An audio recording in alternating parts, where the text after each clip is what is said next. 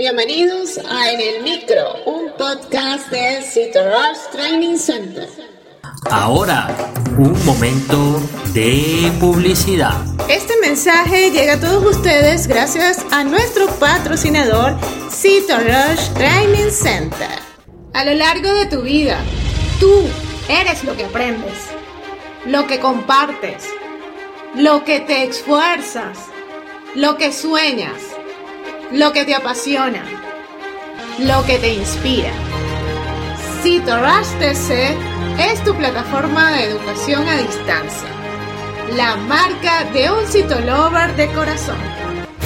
Sigamos aprendiendo juntos. Buenos días, buenas tardes, buenas noches, mis CitoLovers. Bienvenidos a un nuevo episodio de En el Micro, un podcast de CitoRush Training Center, el primer podcast que trata temas de citopatología y marketing digital en salud. Quien les habla, Dai García, y en el episodio de hoy hablaremos de recuento histológico de cervix, vagina y exocervix. Comencemos.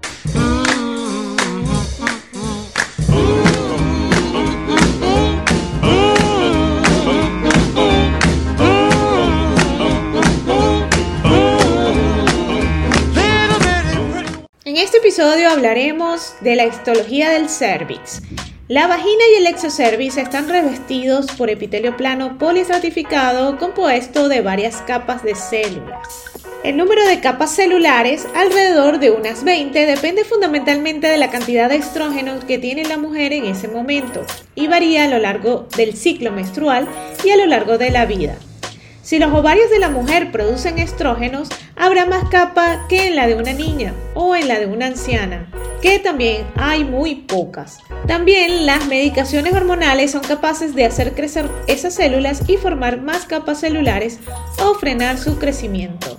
Y por consiguiente el espesor de la mucosa vaginal. Las células que se encuentran en la profundidad, células basales y parabasales, son más pequeñas y de forma más esférica o cuboide. Y a medida que crecen y maduran, se hacen más superficiales, células intermedias y superficiales. Se agrandan y se aplanan y toman un aspecto poligonal como baldosas o escamas y componen el epitelio plano poliestratificado o epitelio escamoso.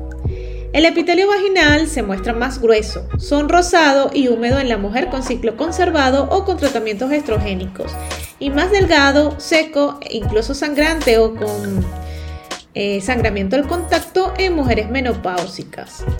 El espesor epitelial lo dividimos en tres estratos, el estrato profundo o basal, con células basales y parabasales, que es el más interno, el estrato medio con células intermedias y el estrato superficial con células superficiales, que es el más externo.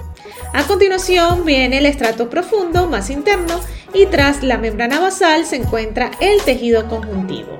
Esto es importante porque podemos ver la dependencia de los diferentes estratos y su pertenencia a las células alteradas a la lesión, que será más o menos grave. Y si te gustó en el micro, la mejor manera de apoyarnos es que compartas este podcast con tus amigos. Puedes escucharnos en cualquiera de las plataformas digitales disponibles como Spotify, iTunes o Google Podcast, o bien en nuestra página web